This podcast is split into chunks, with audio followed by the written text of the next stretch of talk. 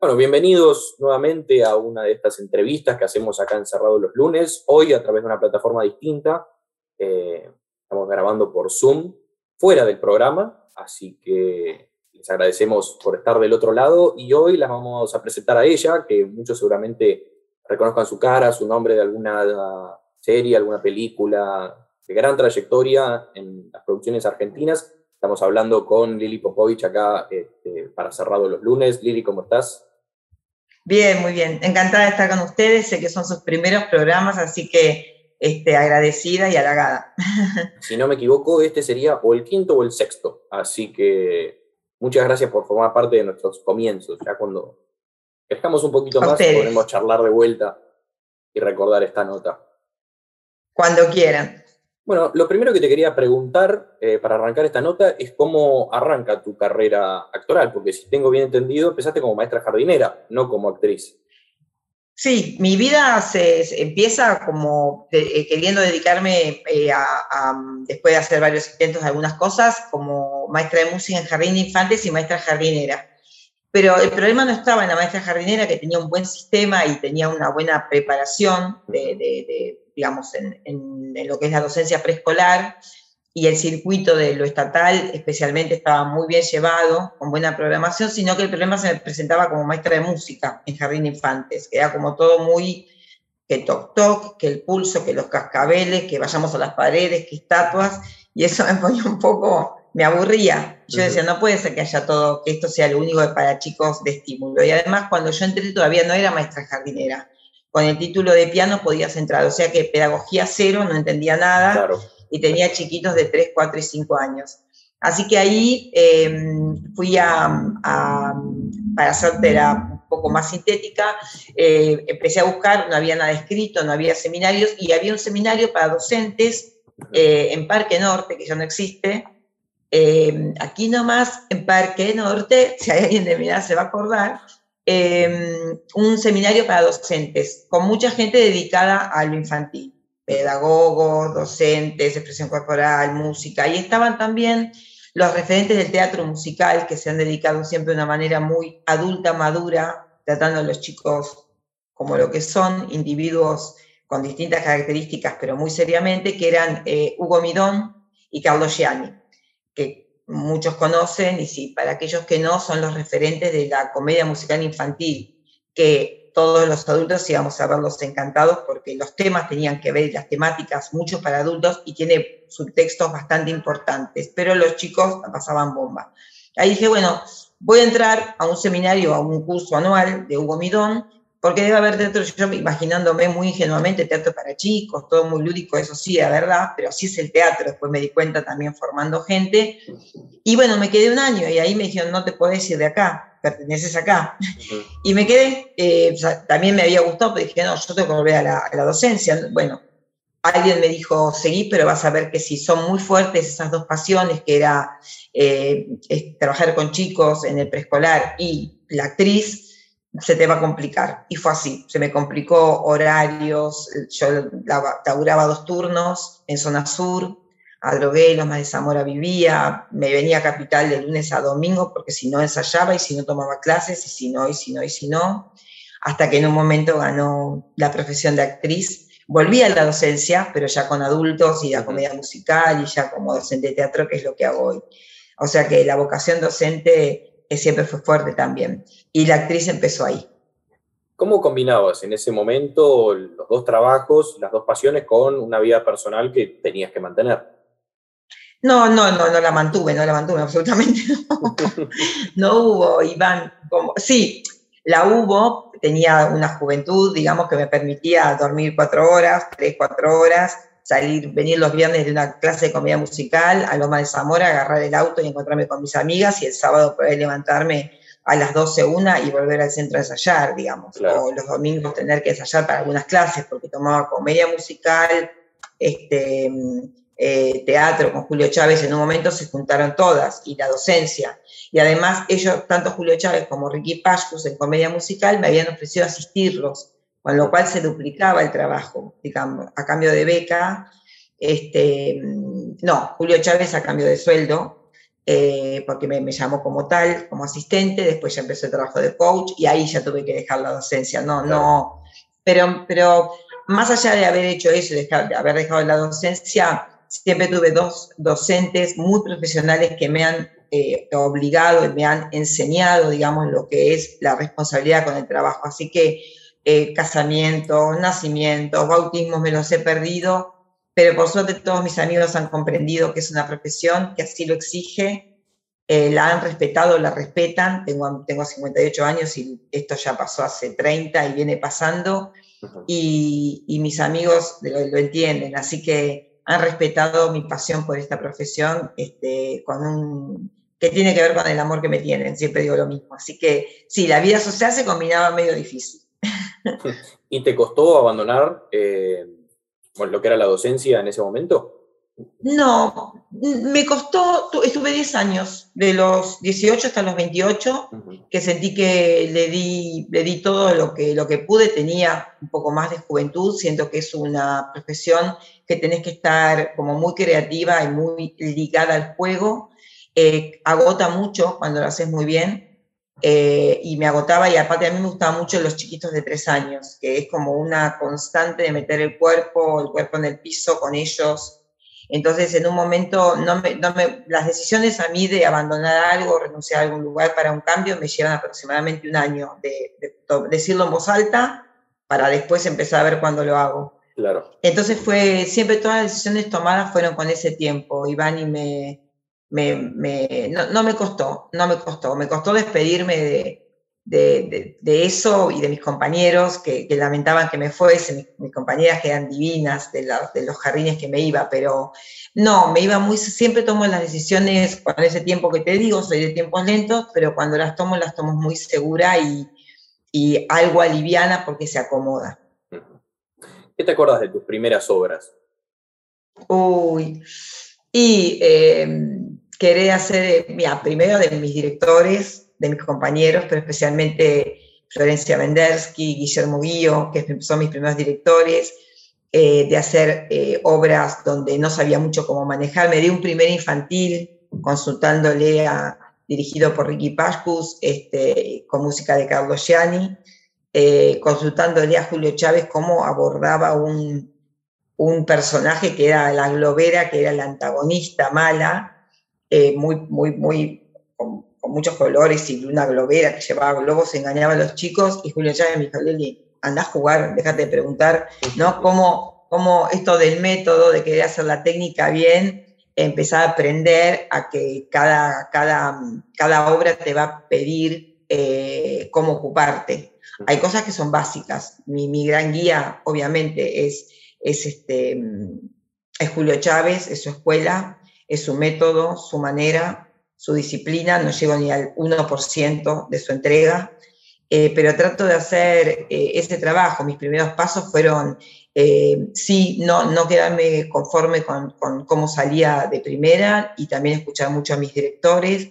Me acuerdo también de defender mucho mi postura, saber que si algo no entendía me la tenían que explicar bien y si no, y si no me lo explicaba muy bien, eh, iba por la mía, como decía yo, claro. si no me sabes justificar que tengo que actuar y por qué esto lo puedo sacar o no lo puedo sacar, eh, voy a tener que ir, porque en el escenario estoy yo, digamos, como aprender a, a, manejarme, mucho el diálogo con mis directores, me acuerdo de que, y eso lo sigo manteniendo, me gusta, y teatro independiente, mis primeros trabajos fueron así y siguen siendo, eso me permitió no esperar a las grandes corporaciones o, los, o, lo que me está pasando ahora, como mucha televisión o la, el clan, la película, digamos, no esperar que ellos viniesen a mí, sino ni yo tampoco ir a buscarlos desesperadamente, sino entender que el teatro independiente, y así empecé y sigo y lo, lo defiendo con, con, mucha pasión y con, mucha, con, mucho, con mucho respeto y admiración, el teatro independiente es un lugar que a mí me, me, acoge y me permite hacer como actriz y crecer. Y he crecido mucho y no he dejado de hacer teatro independiente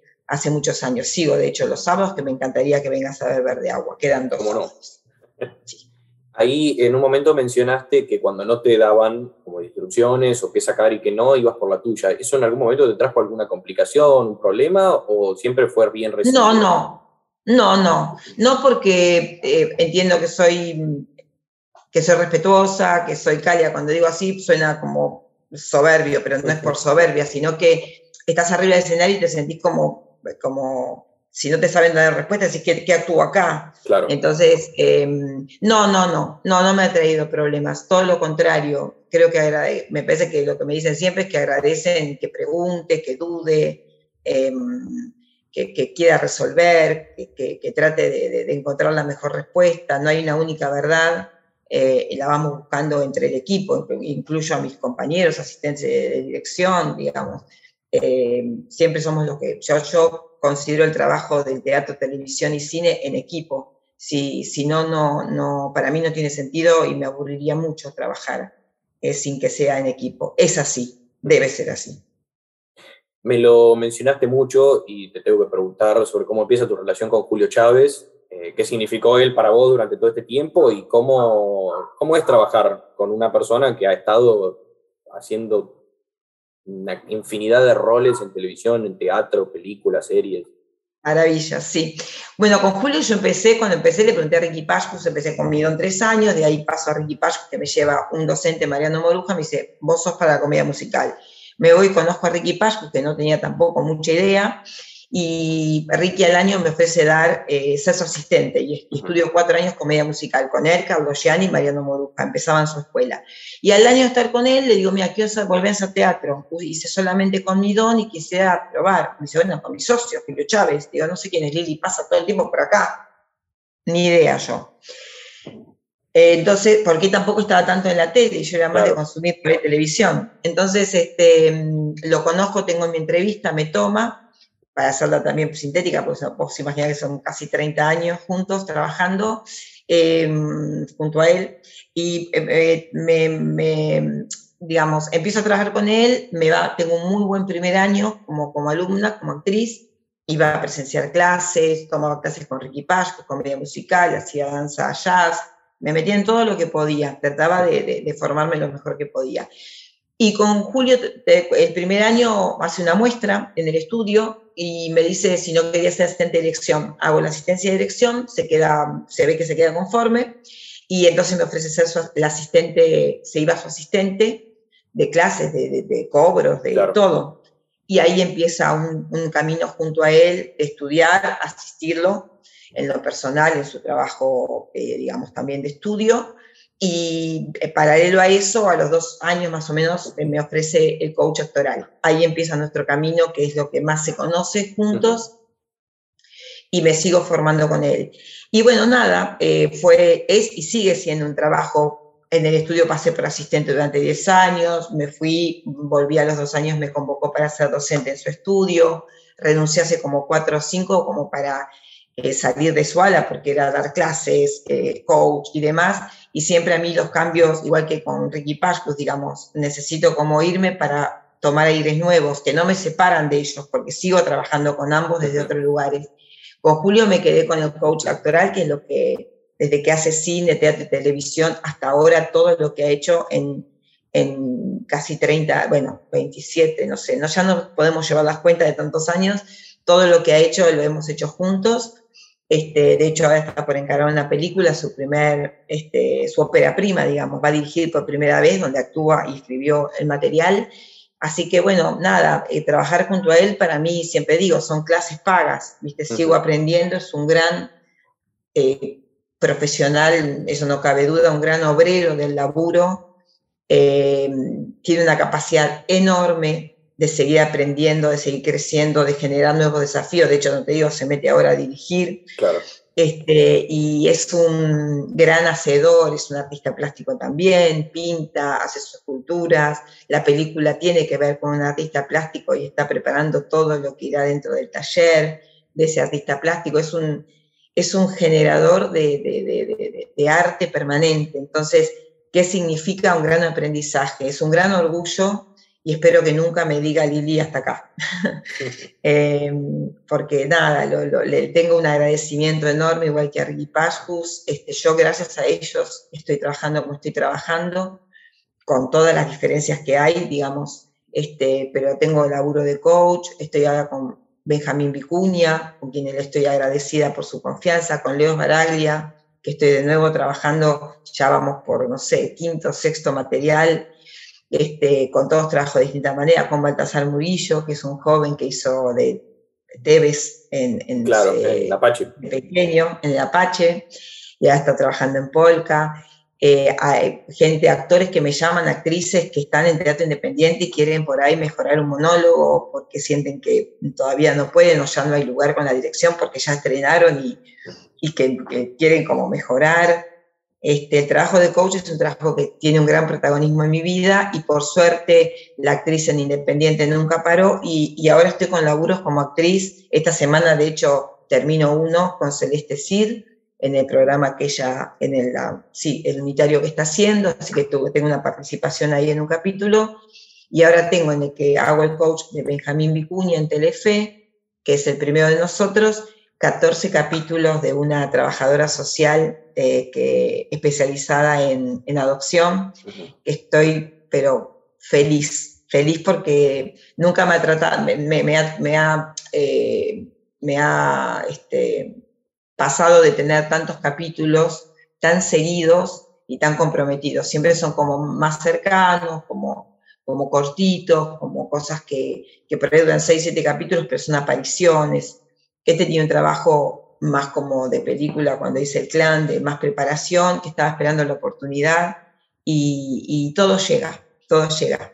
Y, me permite mantener a mi actriz activa, digamos, como te digo, el teatro independiente.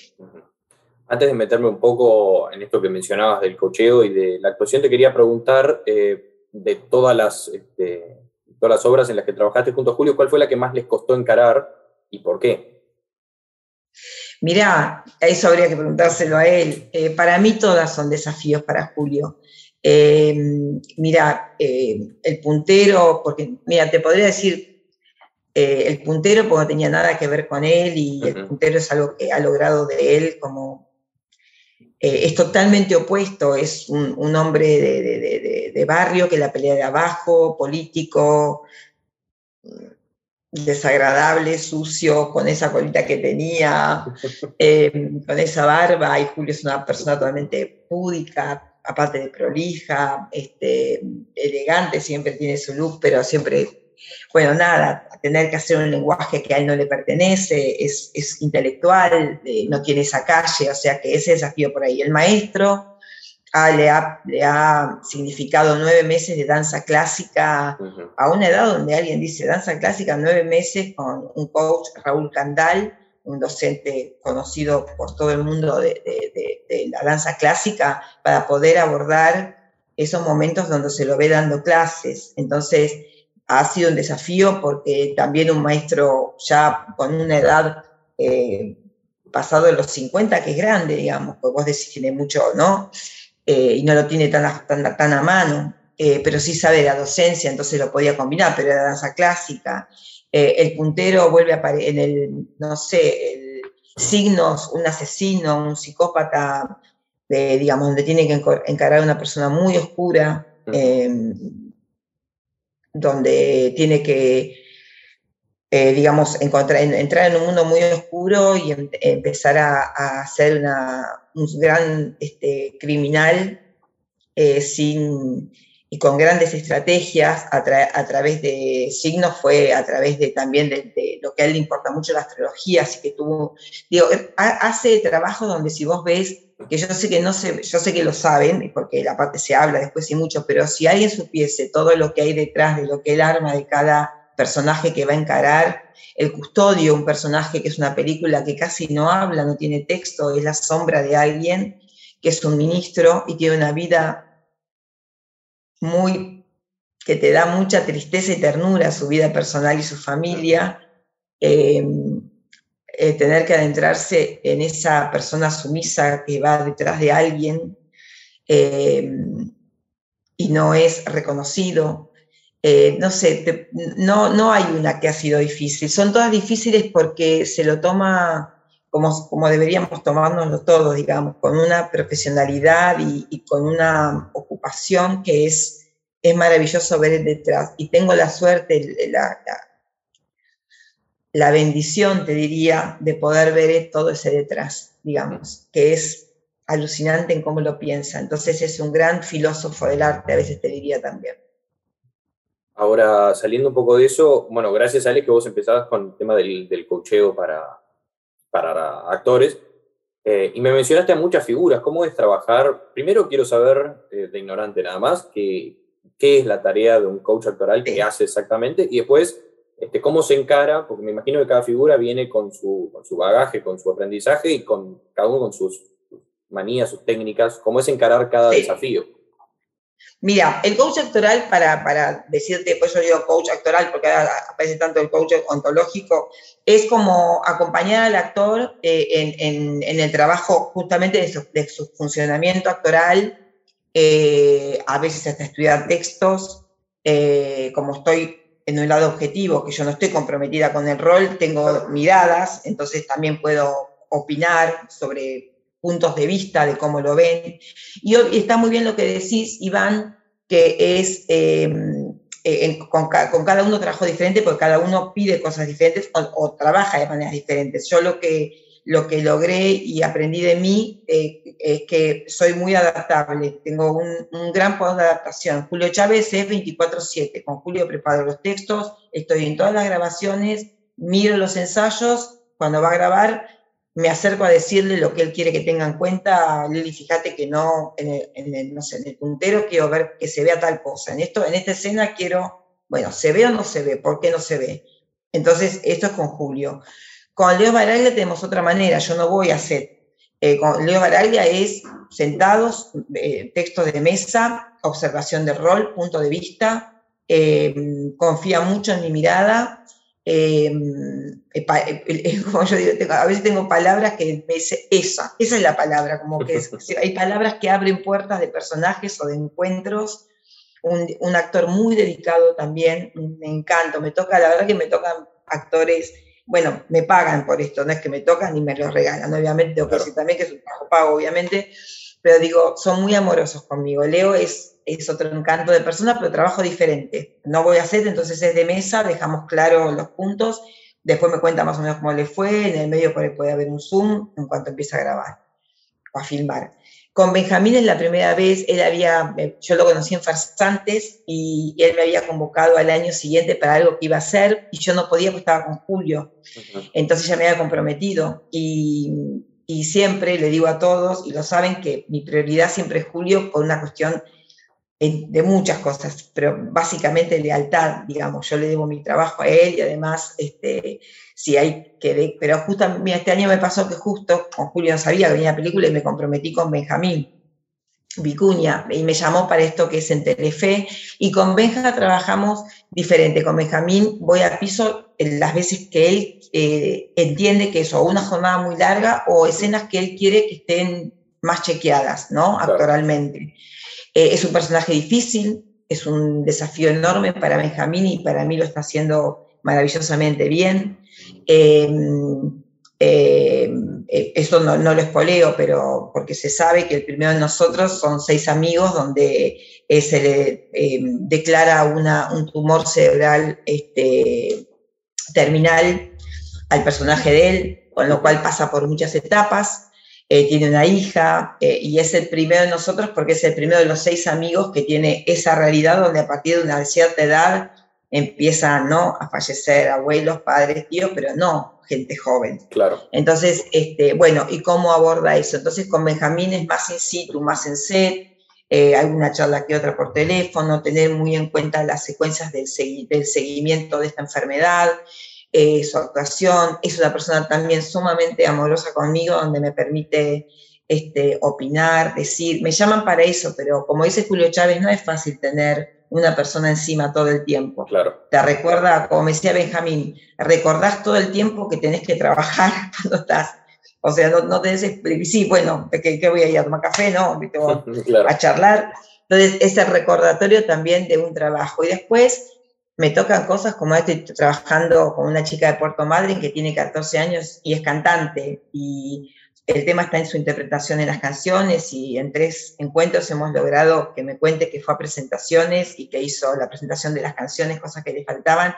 Mi hijo Lili y mis papás me dijeron, hablaste mucho más, estuviste mucho más concreta y bueno, me pone, no sé, me, agarro esos desafíos, ¿viste, Iván? Me encanta que me propongan cosas así y, y después, como decís vos, trabajar con grandes figuras eh, Baltasar es otra cosa, Baltasar está en la edad de 17 años, es muy joven, tiene, empieza a tener su oficio en una edad donde también hay cambios, ¿no? Con un personaje que le significa también un trabajo, así que estamos más en la mirada de escenas, en cómo leer las escenas, en qué quiere contar cada escena para ubicarse. Así que hablo tan apasionadamente porque si bien lo que más me gusta es actuar, obviamente, y no, no sé si es tan obvio, pero es obvio me formé para esto y estoy ahora en mi salsa un poco más.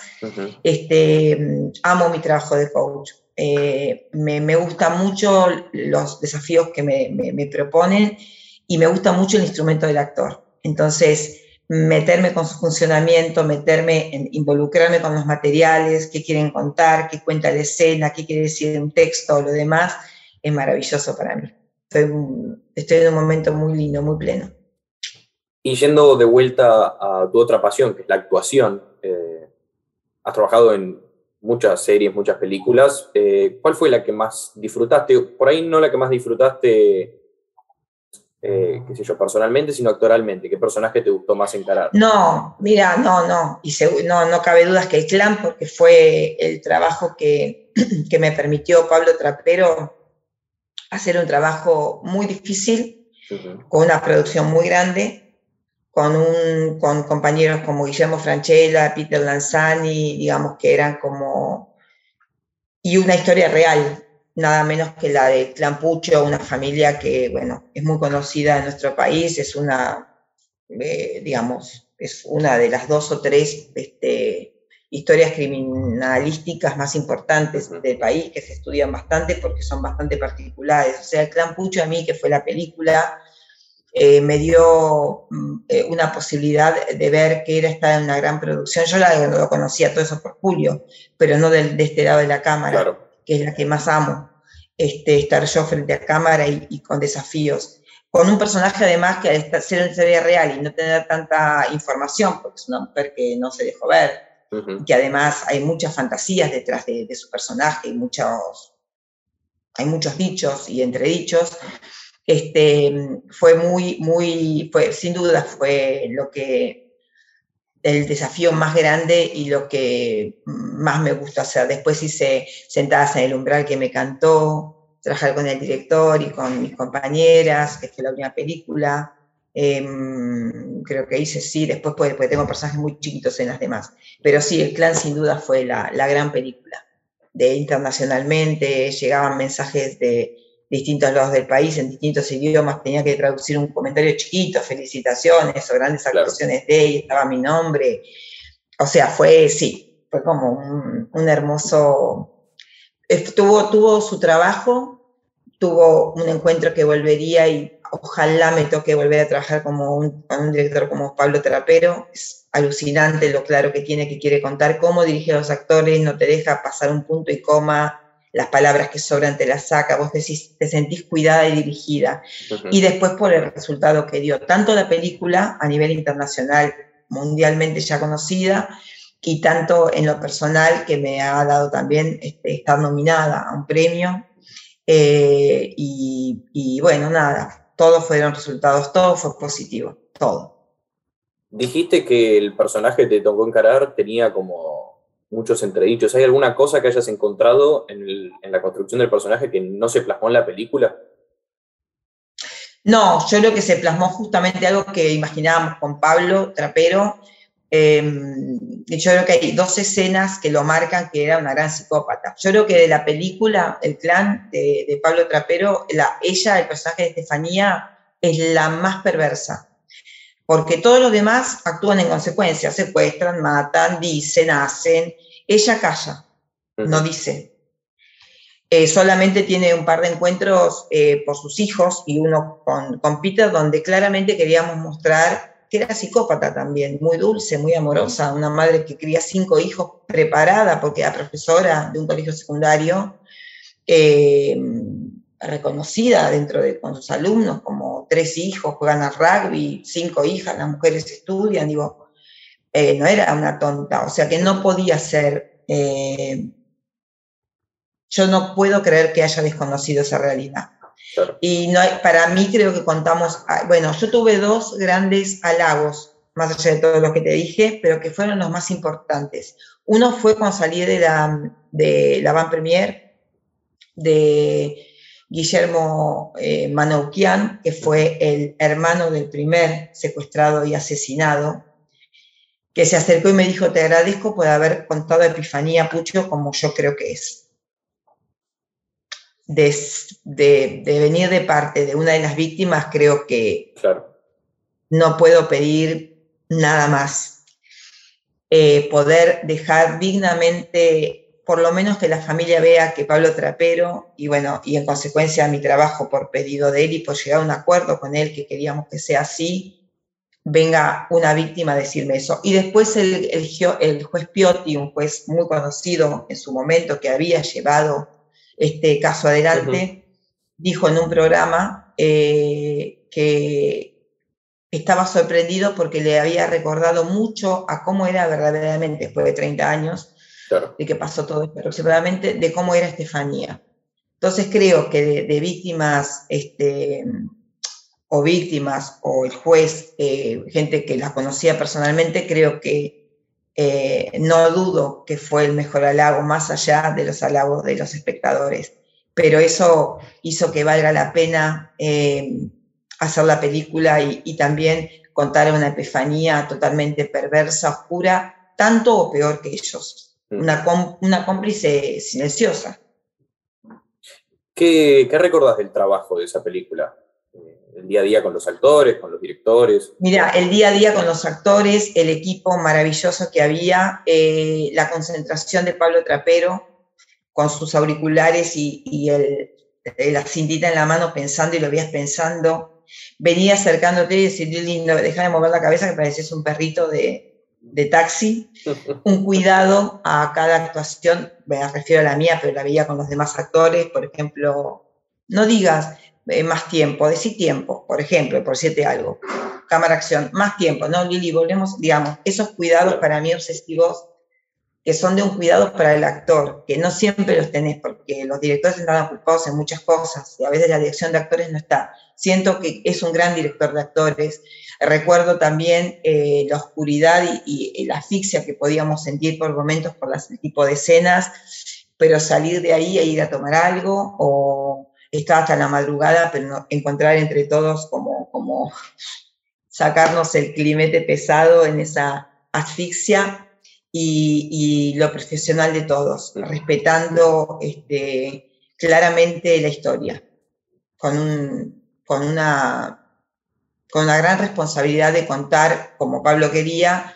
Eh, lo ficcionado era lo que la interna, pero todo lo que es con lo legal y todo eso, de lo que fueron los legajos y demás, está, no está ficcionado, es como, es lo que se quiso mostrar, la realidad. Entonces, el respeto por, por las víctimas. Eh, un placer, volvería a hacerla, volvería a trabajar con todo, volvería, Pablo Trapero, espero que escuche, siempre se lo digo igual, un gran director, espero que me vuelvas a llamar Pablo Trapero para trabajar con...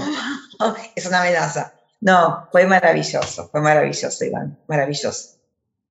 Dijiste algo que, está bueno, porque hablaste de que en algún momento sentían como la asfixia de las escenas y tenían que salir a descomprimir. Eh, yo tengo un amigo que en un momento tuvo una experiencia actoral y que tenía que actuar como si estuviera triste y me contó que lo prepararon haciéndolo sentir así, que no sea fingido el momento, sino que realmente se sintiera así. ¿Cómo repercute una escena tan importante, un personaje tan, tan complicado de trabajar en la vida de cada actor? Ya que hace eso. Depende, depende, Depende, Iván, de los actores. Em, yo soy de las que recomiendo como no quedarse enganchada. Siempre algo te queda, viste, una energía que vibra en ese lugar, ¿no? Pero me parece que tiene que ver con la naturaleza de cada uno. A mí me pasó solamente con una obra, pero después de volver a hacerla, que fue invierno, un unipersonal, yo salía sumamente angustiada de esa obra. Me quedaba muchos días, pero tenía que ver con mi vida personal, me daba cuenta. Y me quedaba enganchada, se ve porque me convenía. Después la volví a hacer y no me pasó. Ahí descubrí. Eh, igual yo, yo era de las que salía, a mí no me gusta mm, salir como a saludar, me gusta salir a saludar desde, desde la alegría de poder haber brindado un espectáculo, no desde el sufrimiento, si fue un drama, del actor. Más allá de que a veces salgo llorando, pero salgo con una sonrisa porque termina la obra llorando y bueno, soy bastante emocional y bastante llorona. Emocional somos, somos todos los actores, pero llorona, que no me, no me molesta mostrarlo. Em, me conmueve mucho salir a saludar. Eh, y el aplauso del público, pero yo eh, trato de, salir de esa. Cuando me pasó esto en lo personal con invierno, tenía un amigo que me, me, llevaba a bailar swing, ¿viste? Y entonces eran domingos, 7 de la tarde, hacía función y 8 y media, 9 nos íbamos a bailar swing eh, para que eh, yo saliese de ahí porque era una angustia muy grande, pero tenía que ver con lo mío personal. yo creo que cada actor tiene su cocina, tiene su manera de prepararse y creo que debe tener para mí para mi bienestar, como me decías, ¿cómo es tu vida social? Bueno, tal vez vuelvo al trabajo a tener que preparar la escena para otro día, pero eh, prefiero no quedarme enganchada en el mundo este, de ficción. Sí, sí vibrando, en, pensando como actriz, pero no desde el personaje. Pero eso es muy personal, es muy personal. Eh, ya que estamos hablando de, de trabajo, me gustaría que me contaras un poco en qué andás en este momento. Habías mencionado Verde Agua hace un rato. Eh, sí, Verde Agua es una experiencia. Me llamaron como reemplazo y acá estoy. Laura, que es la, la, a quien estoy reemplazando, parece ser que no vuelve por, por esto de la pandemia. ¿eh? Claro.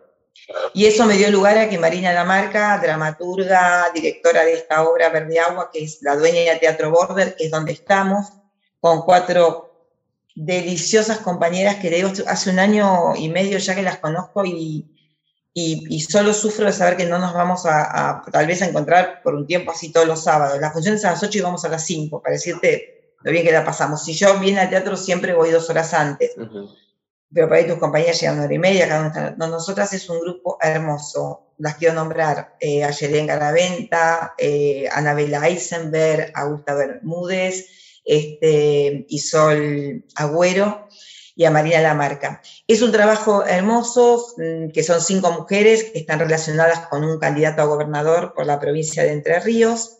Yo hago de mujer de él, tengo a mis dos hijas, mm, hablo así en presente, ¿no? Como si fuese, es más fácil redactarlo. Eh, tengo dos hijas, está la hermana de mi marido, o sea, mi cuñada, y está la secretaria, que ha convivido mucho con nosotras porque es íntima amiga de una hija mía. Y estamos, estamos en la estancia, todas vestidas de verde agua, divinas, de fiesta, pero estamos en el sótano porque estamos frente a la candidatura que está lanzando mi marido arriba y estamos en el sótano donde porque tenemos una empresa de chacinado llena de colgando chorizos ahí, todas las vestidas divinas, se pueden ver en, en eh, arroba verde agua teatro. Sí, yo vi una foto tuya que estás con el, con el traje, con un dije acá y estás como corriendo una cortina de salames.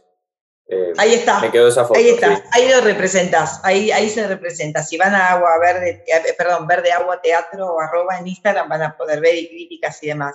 Y nada, y la obra empieza también con, tengo un problema con una de mis hijas que es demasiado legal y mi marido tiene algunos secretos que esconder y está por develarlos, así que está amaniatada este, en el sótano y con la boca tapadita, con una cinta, porque bueno, yo indignada, pues no puedo creer que nos haga esto. A partir de ahí se desarrolla una gran historia que la gente se sorprende porque no sabe qué va a venir. Nos quedan dos funciones de los sábados, esto no sé, bueno, lunes, eh, cuando esto va a salir, pero estamos hasta fin de septiembre, 8 de la noche, eh, los sábados por alternativa teatral entradas a 500 pesos. Nos encantaría que nos acompañen. Posiblemente vamos a ver si volvemos, pero no sabemos. Entonces, si lo pueden ver o, o un poco este, saquear, digo, este, eh, la red y las redes, sería buenísimo. Sí, eh, Olivier Popovich van a ver que ahí pongo todo. Eso es verde agua. Después estoy, ayer fui a las fotos de un videoclip que voy a hacer con Facundo Macei, de una balada que hizo, que estoy chocha porque ayer las fotos salieron alucinantes. Eh, somos cuatro en el videoclip de una balada que él compuso y que vas, y me llamó. Yo había trabajado con él en una obra que se llama Noche Corta, donde yo también bailaba y hacía, no como él, por supuesto, pero viniendo del palo de la comedia musical, así que voy a estar ahí como madre con vestuario de Pablo Ramírez, con una fotografía ayer de Franco, bueno, no me acuerdo el nombre, pero bueno, está todo en mi Instagram. Eh, van, van, a seguir apareciendo cosas y lo estamos filmando en, en, un par de semanas. Estoy chocha con eso. Y después, bueno, hice una participación en Netflix este año eh, con este, Para Casi Feliz, la segunda temporada.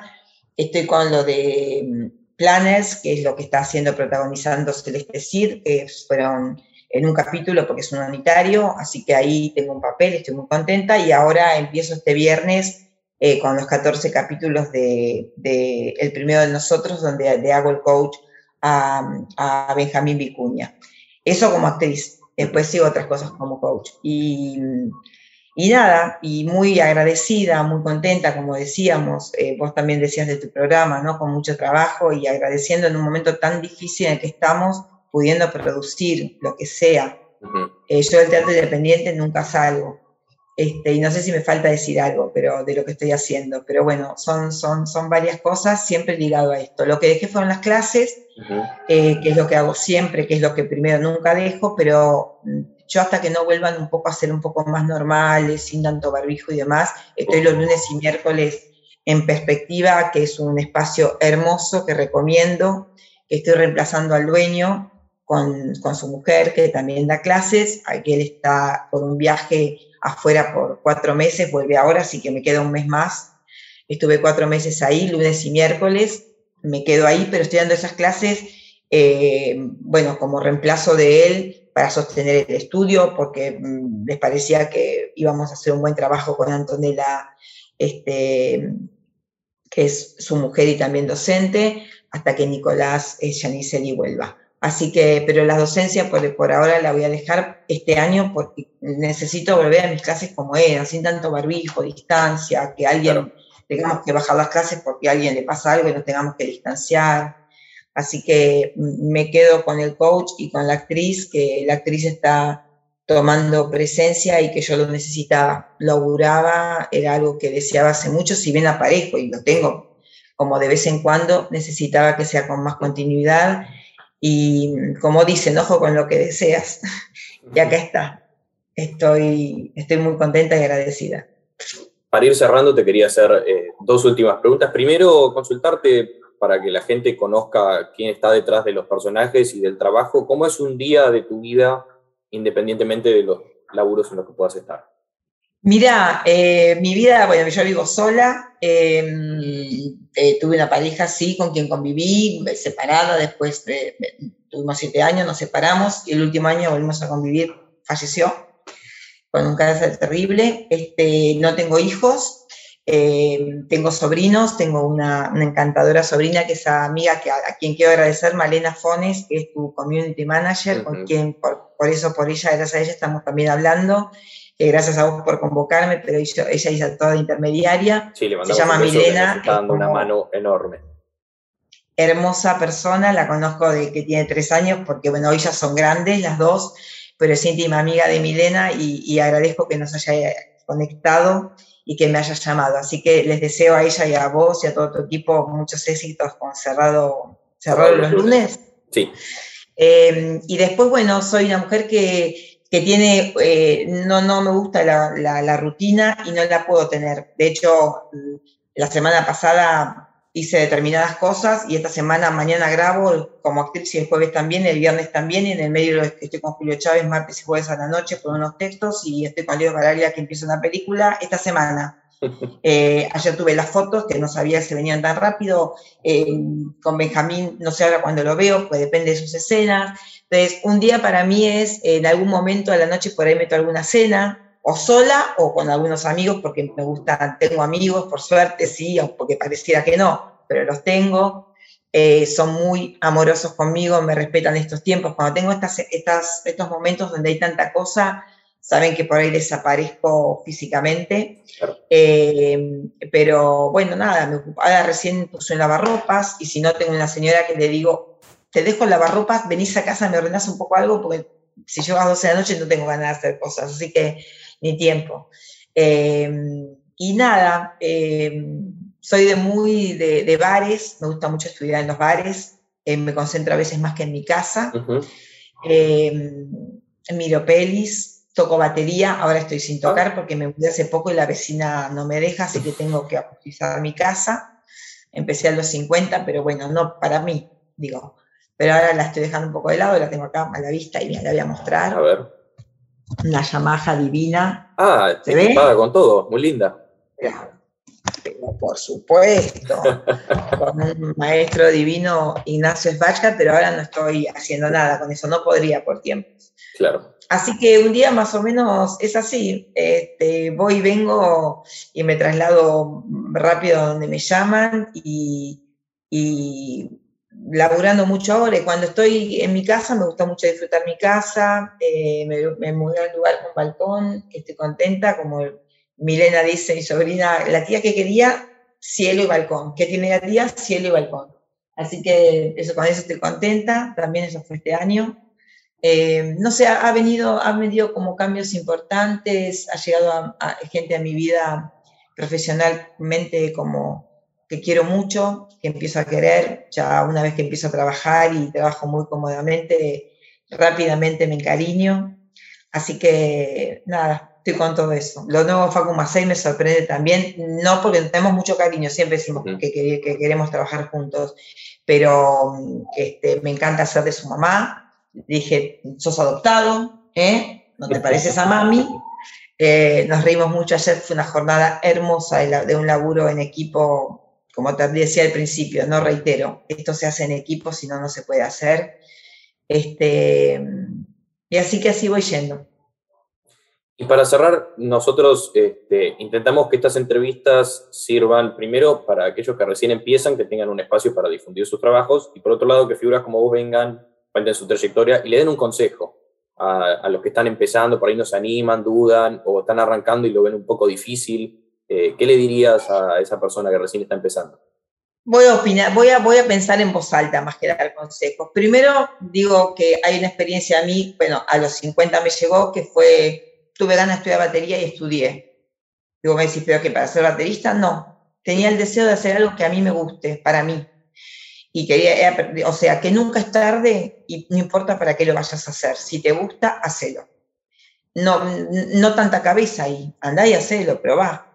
Y la otra, que es diferente, que es la pregunta más común, es, bueno, Lili, pero yo quiero trabajar de esto, quiero, y no puedo.